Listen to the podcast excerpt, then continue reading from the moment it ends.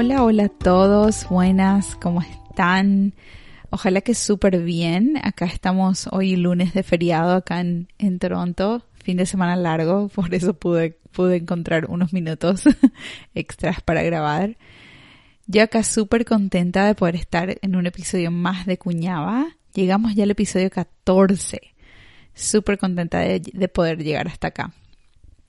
Antes de comenzar, les quiero recordar, como siempre, que se sigan suscribiendo, así continuamos, continuamos para adelante, me siguen contando acerca, acerca de lo que más les gusta, sus preguntas, y continúo trabajando para mejorar con cada episodio, que es la meta, compartir con todos ustedes. Muchísimas gracias por su apoyo desde ya. Hoy quiero, vamos a comenzar con el temita de hoy. Hoy quiero hablarles un poco acerca de la evidencia científica en las intervenciones para el, para el TEA, porque como ya sabemos, esa es, esa es mi área, pero todo lo que vamos diciendo en la mayoría de estos episodios realmente es relevante para cualquier otro diagnóstico o para muchísimas otras situaciones realmente. Pero vamos a enfocarnos en lo que ocurre con el TEA porque realmente es bastante único.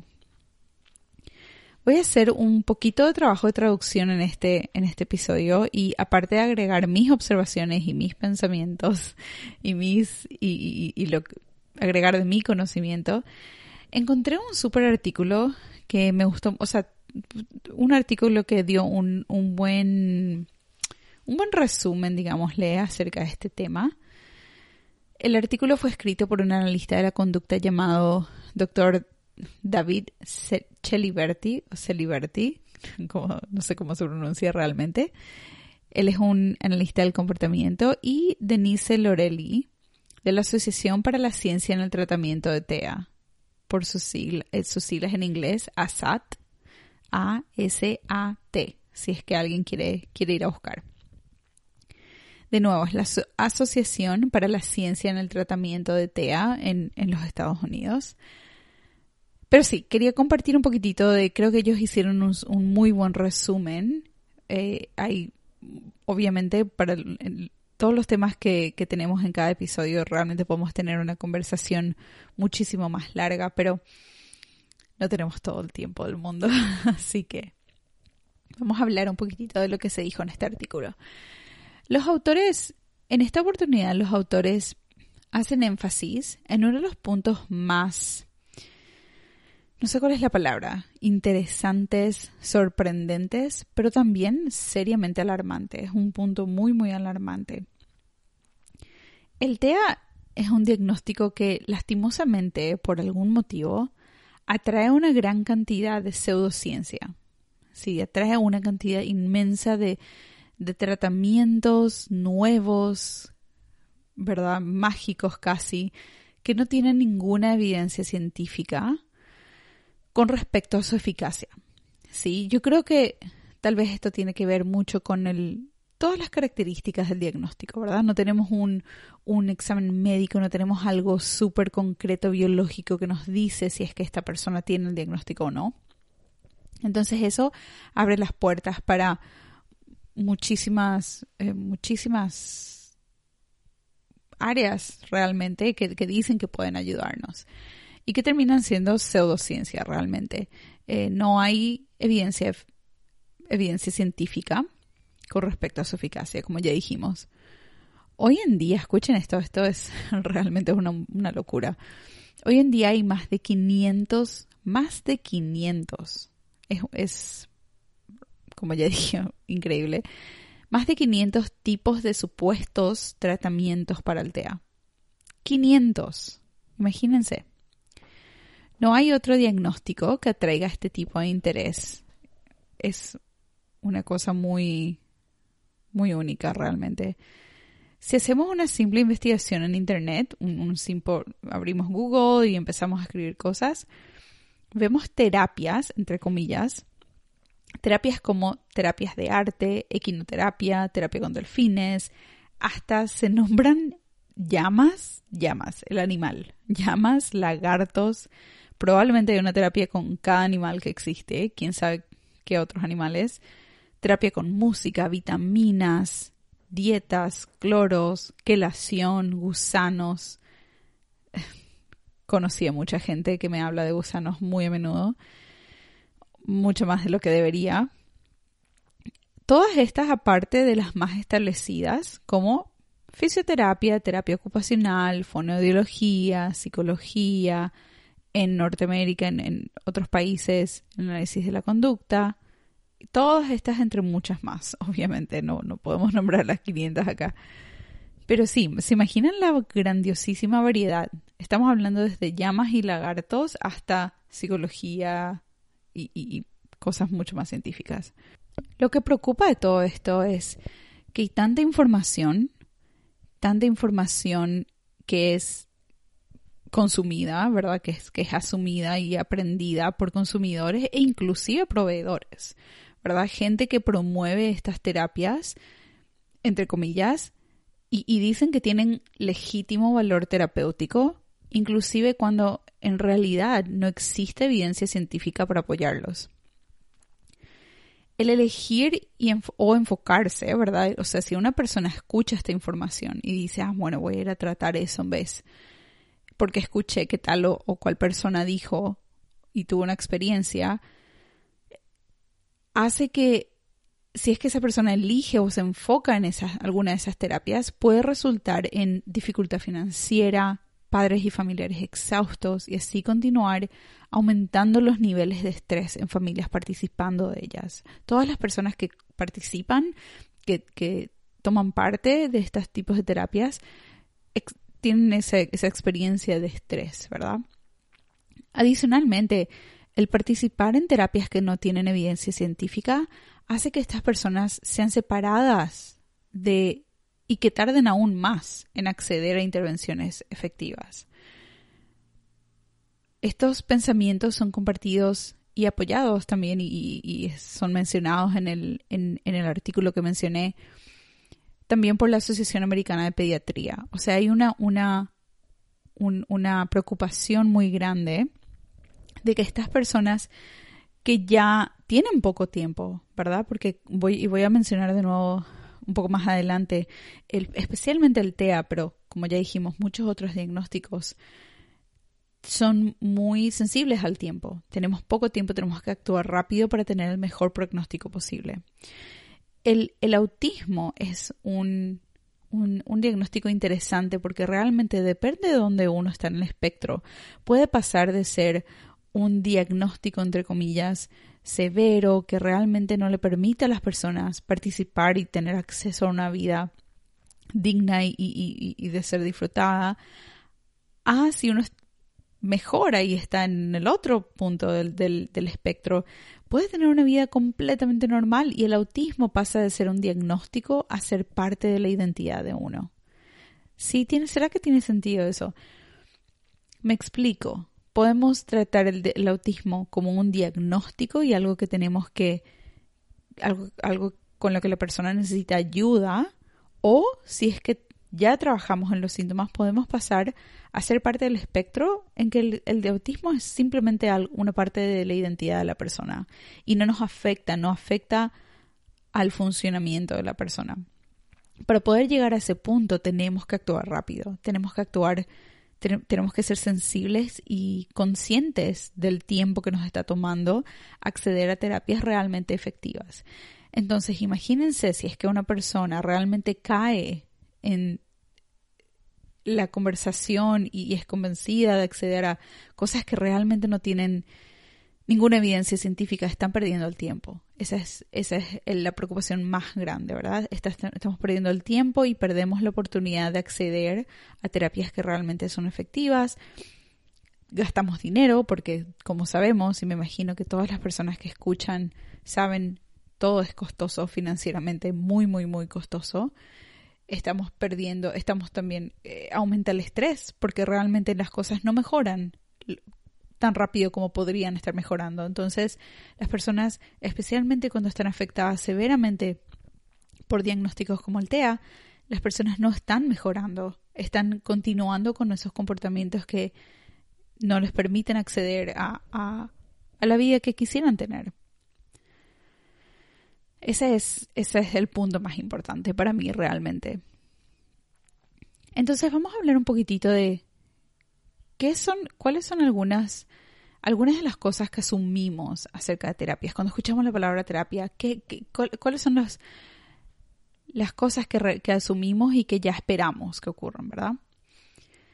Número uno, esperamos o asumimos que cualquier tipo, cualquier título, cualquier nombre que termine en la palabra terapia tiene valor terapéutico. Simplemente porque le llamamos terapia, tiene valor terapéutico. Eso es incorrecto. si es que la terapia tiene valor terapéutico para apoyar a personas con TEA, el proveedor, la persona que está dando esa terapia, debe de poder tratar al TEA en formas observables que se puedan medir podemos, y tenemos que enfocarnos en desarrollar habilidades valiosas para reemplazar los déficits principales del diagnóstico. ¿sí? Y hay muy pocas terapias que hacen eso. Esto es algo que estuvimos mencionando ya en varios de los episodios anteriores y es súper, súper, súper importante.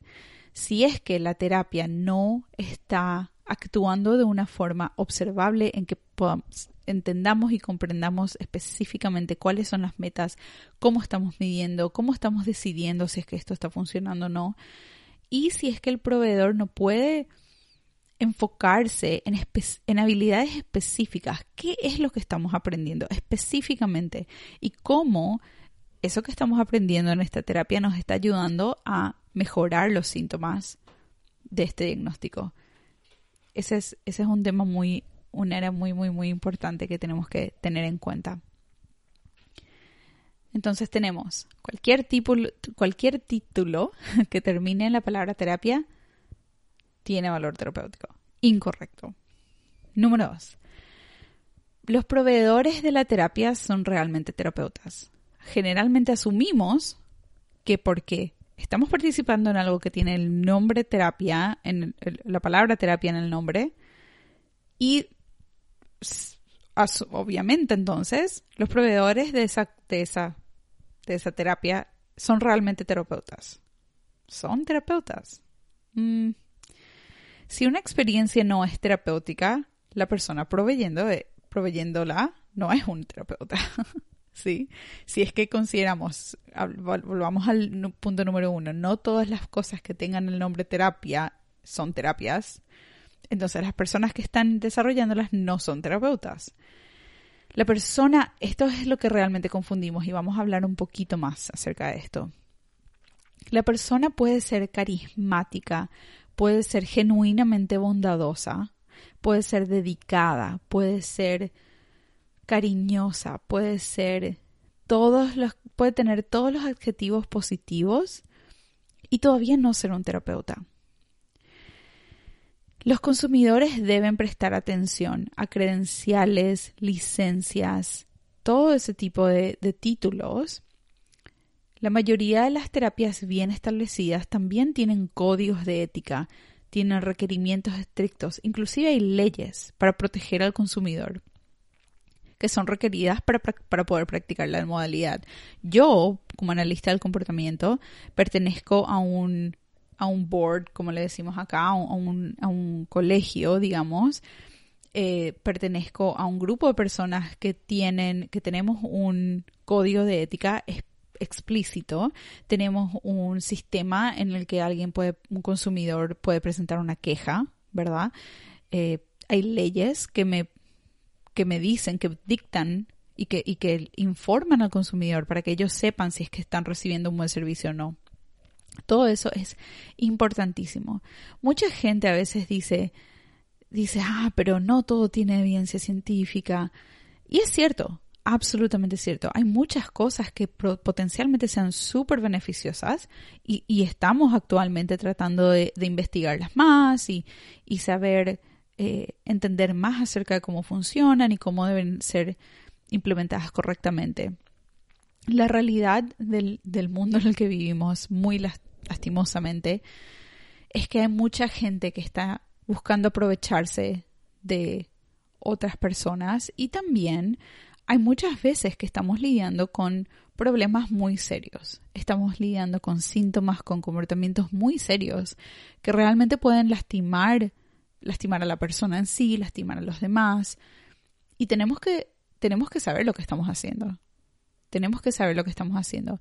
Hay muchas veces que yo, con, yo conocí a muchas personas eh, de escasos recursos o inclusive en, ¿verdad? Con, con trabajos decentes, pero que realmente es muy costosa. La terapia es muy, muy, muy costosa y es un esfuerzo muy grande para la familia, a veces para amigos inclusive, a veces tienen que juntarse en todos y recaudar fondos, hacer eventos. La, la familia hace un esfuerzo inmenso. Tenemos que asegurarnos de que están recibiendo servicios buenos, servicios de forma, están recibiendo servicios de forma ética por profesionales, eh, profesionales educados y preparados y, y están, y profesionales que están al día con la información, porque esta ciencia se mueve rapidísimo. Es muy, muy importante. Un punto que, mencionaron los autores en este artículo que, o sea, que sabía, pero realmente no tenían, no tenía en la cabeza, no tenía muy presente, es, por ejemplo, súper importante saber una licencia, si es que alguien tiene, un profesional tiene una licencia, esa, esa licencia es obligatoria. Uno no puede practicar o proveer un servicio sin esa licencia. Una certificación es opcional. Entonces eso es, eso es algo súper importante de saber porque como un consumidor, si es que estoy comprando el servicio de alguien que tiene una licencia, yo sé que puedo tener la seguridad de que tiene o de que cumplió un mínimo requerimiento, un mínimo, un set mínimo de requerimientos y, y están preparados hasta, hasta un nivel, por lo menos, para proveer ese servicio. Hay un nivel de protección. Una certificación realmente no me da mucha información sé que esa persona hizo algún curso, pero no sé de qué forma fue, evaluada, digámosle, por ejemplo, ¿verdad?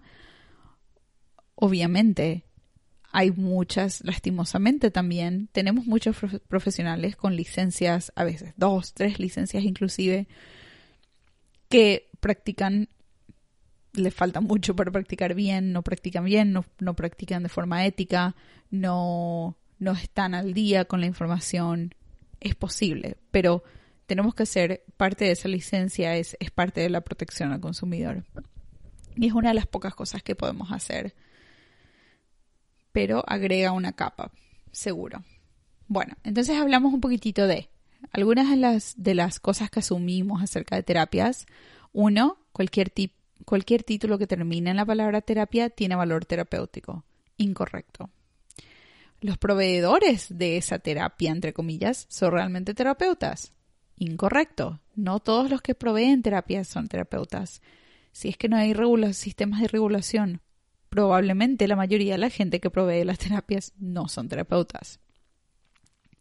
Número 3. Todas las terapias, por definición, siguen protocolos establecidos y arraigados en estudios científicos y prácticas colectivamente definidas. ¿Qué significa eso? Relacionado al punto número dos. Si es que le llamamos algo terapia, entre comillas, si es que le llamamos a algo terapia, tenemos que estar seguros de que todo lo, relacionado a esa terapia, todas las, las, prácticas, los profesionales, están todos practicando de acuerdo a un set de reglas que están, están en acuerdo, en común acuerdo, ¿verdad? Eh, y, establecidas y enfocadas y fundadas en las raíces científicas, ¿verdad? En raíces de los estudios científicos. Por ejemplo, en, el punto del análisis del comportamiento, ah, todo empezó, estamos fundando, fundados en conocimientos de estudios que empezaron de lo más básico, con animales en un laboratorio encontramos ahí conceptos súper básicos y de ahí fuimos elaborando más y más y más estudios generalizando en personas, viendo cómo se relacionan, cómo, cómo estos conceptos aparecen o, no. Ah, tenemos una base científica inmensa, con replicación y, todo. Y todos los analistas del comportamiento, así como todos los psicólogos, los médicos, están entrenados por un, cierto currículum aprobado por los ministerios, por las asociaciones, las sociedades, lo que sea. Estamos todos, por lo menos hasta cierto nivel, practicando en conjunto, en grupo. Estamos, tenemos una base similar y tenemos un, un estándar que seguir, ¿verdad? De, como, de nuevo, de como un acuerdo entre todas las, todos los profesionales. No todas, no todo lo que hoy en día se llama terapia, entre comillas, de nuevo, tiene esa base. Esto quita, el no tener esa base, quita una, una capa de protección al consumidor porque no hay, si es que no estamos recibiendo un buen servicio, no hay, no hay dónde quejarse, no hay cómo saber si es que nuestro servicio es malo o bueno, porque no podemos comparar con nada más. ¿Sí? Es realmente, es realmente una capa de protección muy grande, muy importante para todas las familias. Cuarto punto, de información que asumimos acerca de terapias. Si esta, si esta otra terapia le beneficia a estas personas, debe, debe beneficiar, ah, no puedo decir la palabra, debe beneficiar a personas con autismo también. Incorrecto. Si es que algo beneficia a un tipo de diagnóstico, no necesariamente va, va a beneficiar a otro tipo de diagnóstico, ¿sí? Por ejemplo, hay muchísimas partes, muchísimas áreas de terapias de TEA que se enfocan mucho más en la pedagogía. Es muy importante, la, pedagogía es súper importante, la psicopedagogía es súper importante y definitivamente tienen un rol y tienen un, un área de enfoque que, que los niños necesitan desarrollar. Sin embargo, no va a ayudar a todos de la misma forma. Depende de cada niño, depende de dónde están no, no va a ayudar a todos los diagnósticos, ¿sí? No todas las personas que tienen un déficit cognitivo se van a beneficiar idénticamente de la misma, del mismo tipo de servicios. Es muy importante entender eso. No, las terapias para el TEA tienen que ayudar a los síntomas principales del autismo. Cierto que por ejemplo, en, el análisis de la conducta nos enfocamos en enseñar. Y muchísimas veces mucho de lo que yo hago es enseñar a niños a leer, a escribir, en matemáticas, a cepillarse los dientes, por supuesto. Muchos de mis niños tienen programas alrededor de esas habilidades. Pero, mucho antes que eso, o por lo menos al mismo tiempo, tengo que seguir enfocándome en habilidades que están directamente relacionadas con el diagnóstico del autismo sí, estamos enseñando la atención conjunta, estamos enseñando a comunicarnos, estamos enseñando a comprender todas esas complejidades sociales, que eso va mucho más allá de simplemente aprender habilidades cognitivas más simples, ¿verdad? Tenemos que, tenemos que ser conscientes y entender dónde va cada cosa y en qué momento, o si no, estamos, estamos gastando sin motivo alguno. Y por eso creo que, justamente agregando este punto, justamente creo que por eso beneficia tener áreas específicas, ¿verdad? Eh, o fonología, terapia ocupacional, tienen áreas súper específicas y cosas específicas en las que se enfocan. Y venimos nosotros con el análisis de la conducta y tenemos un área súper específica también que creo que no, no, no, no hay otra área realmente que reemplace. Vamos a hablar un poquitito de un ejemplo. Y creo que esto puede llegar a ser un poquitito, em, un poquitito controversial. puede ser un poquito controversial, pero quiero, voy a, voy a agregar un poquitito más al final antes de terminar para realmente explicar, pero quiero, en este punto creo que, que mi principal objetivo es que la gente empiece a pensar en cuál es la diferencia entre estas actividades. Por ejemplo, vamos a hablar de la equinoterapia. La equino que si alguien vio algún, alguna vez una sesión de equinoterapia, es hermosa, es realmente hermosa. La gente disfruta y es una actividad con muchísimo valor. ¿Sí? Muchísimo valor y muchas cosas importantes pasan ahí.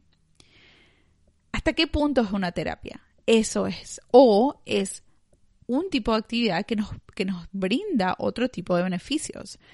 O sea, el que no sea una terapia no significa que no tiene beneficios. Lo importante para mí y para otros profesionales es que el consumidor comprenda qué es exactamente lo que está comprando, qué es exactamente lo que está consumiendo, para que no, no, no estemos reemplazando algo súper importante con algo que va a ser menos efectivo. Para dar un ejemplo, si es que estamos hablando de un tratamiento, de un, de un problema médico, físico, digamos, qué sé yo, diabetes o cáncer o una enfermedad grave y seria, si es que alguien nos dice, ah, no, si es que tomas este tipo de agua te va, te va a hacer súper bien, y esta persona elige no recibir un tratamiento de quimioterapia, por ejemplo, o un tratamiento de insulina para la diabetes, porque va a tomar el agua. O sea, ven, ven el, el, problema ahí. Si es que está haciendo los dos al mismo tiempo, eh, tal vez no haya un problema muy grande. Pero si es que está reemplazando el tomar un, agua especial versus recibir insulina, ese es un problema muy grande y nos puede empeorar las cosas y retrasar la mejora muchísimo más. Entonces hablamos del ejemplo de la quinoterapia. La quinoterapia, por ejemplo, está compuesta de muchas rutinas, más allá del solo, eh, eh, no se trata solamente de andar a caballo, ¿sí? Hay mucho más, hay, hay unas rutinas que los niños aprenden, las personas aprenden, la, rutina de preparar el caballo es la misma de siempre. La repetición de peinar o acariciar al caballo también puede ser algo que se disfruta mucho. Sabemos que muchas personas, no todas, pero muchas personas con TEA disfrutan y, y son súper exitosas con, con, rutinas estáticas y con, con actividades que son repetitivas y de ciertas características. Entonces sabemos que las personas con muchas personas con TEA disfrutan muchísimo de esta actividad. Eh, también posiblemente aprendan todas estas rutinas súper bien, se acostumbren, las disfruten y realmente se vean como expertos en esa área, ¿verdad? Muchos niños o muchos adultos con, con autismo de repente tienen, encuentran su grupo, ¿verdad? Su actividad en lo que ellos son competentes y expertos y es genial. Sin embargo, sin un beneficio más global, ayudando a los, a los síntomas específicos del TEA, no podemos llamarlo terapia. ¿Qué, ¿Cuáles son exactamente los beneficios? Ahora, si es que tenemos un terapeuta acompañando a esta persona a la clase de, andar a caballo, de quinoterapia, em, tal vez ahí se vuelva súper, súper súper útil y realmente estemos utilizando esa actividad para aprender cosas muy específicas. Si es que, por ejemplo, hay un terapeuta o un psicólogo, un fonodiólogo, lo que sea, que está acompañando a este niño a la clase de andar a caballo y podemos enfocarnos en aprender la atención conjunta, podemos eh, utilizarlo estratégicamente para desarrollar comunicación, para desarrollar habilidades sociales, ahí sí estamos haciendo algo más. Pero ven cómo hay un pequeño, un, pequeño pedazo que falta si es que solamente andamos a caballo. ¿Sí? Eso es en lo que nos estamos enfocando. Si es que es una actividad, todo esto es una actividad preferida, disfrutada por la persona autista y tal vez incluso una que nos ayuda a conectarnos socialmente. Esto es posible. Es una actividad que probablemente nos ayuda a conectarnos, nos ayuda a tener algo que disfrutamos y nos relaje y nos haga sentir mejor. Eso es totalmente posible y probable, es mucho más probable que pase que no. Pero tenemos que estar conscientes, como ya dije varias veces, de que este, de que ese es el propósito. No es una terapia, es una actividad relajante que nos ayuda a conectar, que nos ayuda a disfrutar de un momento juntos, ¿verdad? Muchas familias, muchos niños a veces tienen una vida estresante, ¿verdad? Que para ellos es estresante, no entienden bien lo que está pasando, cambia. El tener una actividad como andar a caballo, con todas las rutinas alrededor, puede ser súper valiosa, puede ser una, una herramienta súper valiosa para sentirse mejor. Absolutamente eso eso es posible. Entonces ese es el valor. No hay un valor terapéutico en el sentido de que realmente estamos trabajando directamente el diagnóstico, pero tiene un valor importante también y tiene su lugar y su tiempo, por supuesto que sí. Los consumidores tienen que entender qué es lo que están consumiendo y qué es lo que ocurre, porque terapias como la, como la equinoterapia y, solamente digo eso porque es el, un ejemplo que estoy usando, pero obviamente esto se refiere a todas las opciones que hay ahí, son costosas, son muy costosas. Y no podemos reemplazar, por ejemplo, andar a caballos con una sesión de fonoaudiología. Si los dos cuestan lo mismo y una persona de escasos recursos solamente tiene para uno, eh, sería súper, súper, súper terrible que, que, falte a una clase, a una sesión de fonoaudiología, por ejemplo. ¿Verdad? Eh, a eso es lo que me refiero. No que no que no vayan a andar a caballo porque es malo, absolutamente no. Sería una, una actividad súper, súper agradable para todos y desestresante y eso es importante hacer. Espero que, espero que esa diferencia esté ahí y si no me dicen, estaría súper contenta de continuar explicando. Entonces, después de decir todo esto, ¿cómo sabemos que una terapia es una terapia? No creo que siempre sea tan fácil, pero estas son algunas de las personas, las personas, estas son algunas de las preguntas que debemos hacer. ¿Sí? No siempre va a ser fácil realmente discernir, pero hay algunas preguntas que nos pueden ayudar a, a decidir, ¿sí? Pregunta número uno, vamos a hablar de cinco preguntas.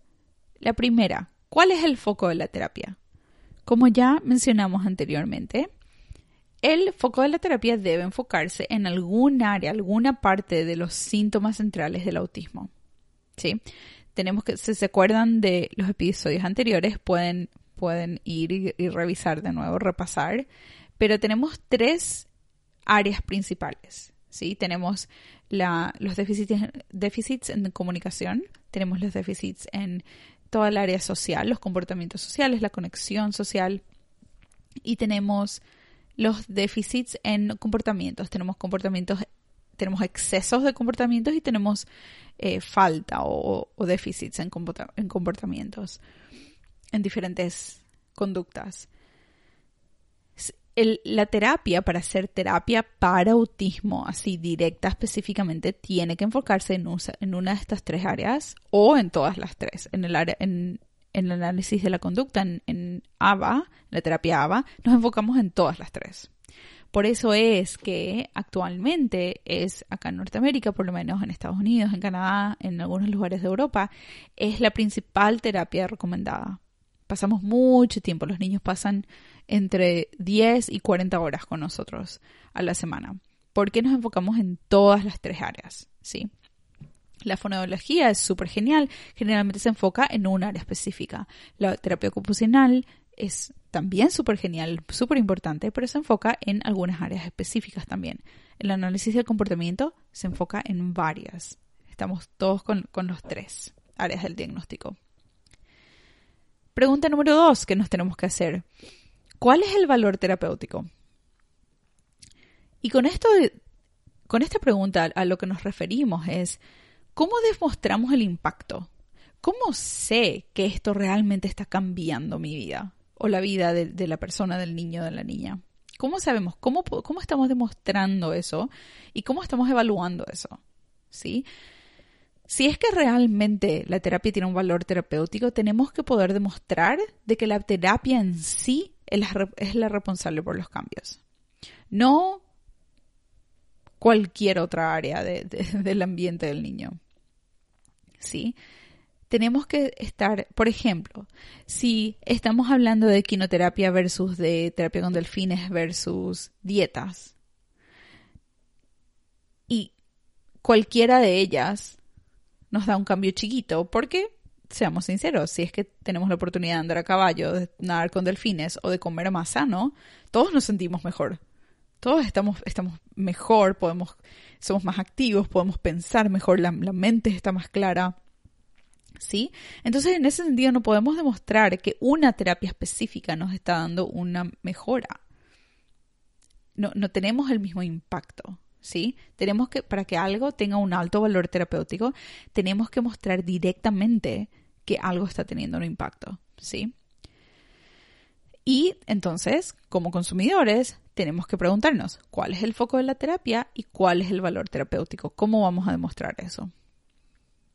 La pregunta número tres, número tres que nos podemos hacer es, ¿hay estudios publicados? Y creo que este es un área de crítica a veces para los científicos. Escuché varias veces, tal vez yo misma hice esa pregunta varias veces, pero hay muchas cosas que son beneficiosas, que, que, tienen muchísimo sentido y que y, y, a veces nos llaman arrogantes a los científicos porque decimos, ah, no puede ser que solamente queramos hacer algo que está publicado. Es cierto, es cierto, hay muchísimas cosas que la ciencia todavía no sabe. Hay muchas cosas que la gente, que la ciencia todavía no entiende. Entonces, no significa que no hay otras, otras herramientas, otros sistemas, otros métodos ahí en, el mundo que no funcionen. Absolutamente es posible. Yo hago muchísimas cosas que no siempre tienen eh, la, la, base científica más fuerte del mundo. Pero estoy haciendo eso sabiendo eso. Estoy tomando una lección educada por A o B motivo y estoy eligiendo seguir algo que tal vez no tiene una base científica tan fuerte y estoy siendo consciente con esa elección. Si es que algo va mal, es un riesgo que yo, que yo quise tomar. Es cierto que los estudios científicos no son todo, no son, no son el todo y no nos garantizan todo. El punto aquí es que tenemos una, una capa de protección al consumidor. Y con la cantidad de gente afuera la cantidad de gente, yo diría, les llamaría predadores realmente, porque hay mucha gente que se está tratando de aprovechar de la desesperación, del sufrimiento, del estrés de los padres y las familias que están allá afuera, ¿verdad? Que, que están viviendo con niños con diferentes diagnósticos. Entonces necesitamos algún tipo de protección absolutamente muchas familias tal vez deciden ir con quelación, deciden eh, seguir una dieta, deciden cualquier otra terapia en música. Absolutamente. Y es, y, y por supuesto, a excepción de la quelación, eso es algo muy distinto, pero seguir una dieta saludable, una terapia en música, eso no nos va a hacer un daño increíble son, son actividades súper lindas y súper buenas y beneficiosas para todos, pero la familia tiene que entender qué es lo que está eligiendo, exactamente, qué es lo que está eligiendo y cuáles son los beneficios que van a recibir. Y cómo estos beneficios de, por ejemplo, una terapia de arte o de música se relacionan a una sesión de fonología, de, de, de psicopedagogía, de terapia ocupacional. ¿Qué es lo que nos da uno versus el otro? Eso es lo que necesitamos, que los consumidores estén bien, eh, que, sean conscientes y que realmente estén haciendo lecciones educadas. Eso es lo que queremos. Y el tener estudios publicados nos ayuda a tener un poquitito más de seguridad, nos ayuda a contarles y a explicarles a los consumidores de que están, no están haciendo cualquier cosa, están haciendo algo que fue extensamente, eh, extensamente estudiado, investigado. Pregunta número cuatro que nos tenemos que hacer para decidir si es que algo es una terapia o no. ¿Qué tanto duran los cambios? Punto súper importante, súper importante. ¿Qué tanto duran los cambios? ¿Qué, ¿Qué tan concretos son los cambios y cómo se generalizan? Todos estos cambios deberían de generalizarse relativamente fácilmente. Tenemos que ver esos cambios no solamente en la sesión de música, pero tenemos que ver los cambios en, en el colegio, con la familia, en el súper, con los amigos, con la abuela. Tenemos que ver esos cambios a través del tiempo, una semana después, 24 horas después, un mes después, un año después. Todas estas, todas estas áreas son súper, súper importantes. Si no, estamos tirando nuestro dinero, nuestro esfuerzo, nuestro tiempo y nuestras energías por la ventana, básicamente. ¿Cómo nuestra pregunta, la última pregunta que tenemos aquí o que tenían los autores de este artículo para, para decidir o para, para ayudarnos a decidir o reconocer si es que algo es una terapia o no, es cómo va a ser. Hablamos un poquitito del impacto al comienzo, ¿verdad? ¿Cuál es el, el valor terapéutico? Pero ahora también tenemos que saber cómo exactamente vamos a medir ese impacto. ¿Cómo, ¿cómo vamos a medir? ¿Qué tipo de datas, de datos, de data, qué tipo de data de datos tenemos? Eh, tenemos desarrollados, tenemos listos para basarnos y en los que nos vamos a basar para, para, intervenir, para decidir cuándo tenemos que cambiar algo, cómo decidimos que algo no está funcionando, cómo decidimos que ya pasamos mucho tiempo en esto y no está funcionando, tenemos que cambiar. ¿Sí? ¿Cómo vamos a medir? ¿Cómo vamos cómo vamos a medir esto? ¿Cómo vamos a saber? ¿Cómo, ¿Cómo vamos a alertarnos de que algo tiene que cambiar? Porque no está funcionando, ¿sí? Y si es que, porque si es que no tenemos esa herramienta, si no tenemos esa herramienta súper, súper, súper concreta y matemática y gráficos y números, estamos expuestos a perder recursos, recursos muy importantes. Y cuando hablamos de recursos no hablamos solamente de dinero, aunque, como sabemos, eh, hay muchísimo esfuerzo en conseguir ese dinero. Si no es, no es todo dinero, pero es es el tiempo que la persona, porque todos vivimos una vez, todos tenemos uno, dos o tres años solo una vez en la vida. El tiempo no se recupera y ese es nuestro recurso más importante, especialmente en un diagnóstico como el TEA. Es nuestro, nuestra principal herramienta para saber, para, para cambiar la trayectoria del, del pronóstico. Es súper importante tenemos que asegurarnos de que protegemos ese tiempo, la energía de los, de los niños, de la familia, de los, de los profes, de, de, todas las personas participando. Tenemos que proteger el dinero y los recursos financieros de la familia y tenemos que controlar los niveles de estrés a los que les estamos exponiendo. Súper, súper, súper importante. Para proteger eso tenemos que poder medir el impacto y poder medir los cambios que estamos teniendo con las terapias que elegimos.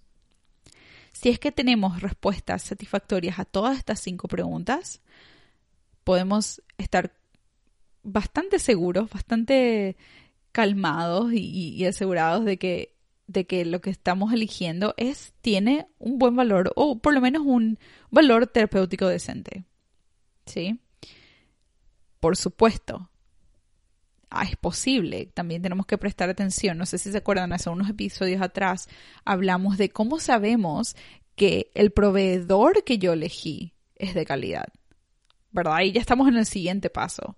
Estamos hablando de cuál es, cuál es la, la terapia y por qué es importante saber que tenemos evidencia científica en una terapia. Y cuál es la evidencia científica, cómo evaluamos esa evidencia científica. Y después de ahí tenemos que hablar de los proveedores. ¿verdad? Porque, como sabemos, no todos los doctores son buenos doctores, no todos los psicólogos son buenos psicólogos, no todos los maestros son buenos maestros. Tenemos que saber evaluar eso también y para eso estamos en el, en uno de los episodios anteriores, no me acuerdo el número, pero eh, también hablamos de eso. Y podemos continuar hablando mucho más, por supuesto. Pero bueno, hasta aquí llegamos. Espero que este episodio sea útil para los para las familias, los papis, las mamis, los terapeutas, las maestras y los maestros para, para, educarse, para informarse y para ser un poquitito más conscientes de cómo protegernos como consumidores, de cómo proteger a nuestros niños y niñas o a las personas a las que apoyamos y también como terapeutas, cómo podemos continuarnos formándonos cómo podemos continuar formándonos. Eh, es súper importante. Todos tenemos que continuar trabajando para ser mejores. No todos somos perfectos. Todos podemos mejorar nuestros servicios. Todos podemos exigir mejores servicios, ¿verdad? Con los padres. Y para eso tenemos que educarnos. La educación es la herramienta más, más grande que tenemos. Educación es poder. Pero bueno, estamos aquí ya terminando este episodio número 14 y sí, recuérdense de suscribirse apenas puedan y me avisan si es que hay algo más que quieren, eh, que quieren saber acerca de este episodio, acerca de la evidencia científica y espero que les haya ayudado mucho. Que tengan un hermoso día, una hermosa tarde, un hermoso, una hermosa semana y nos vemos en el siguiente episodio. Chao.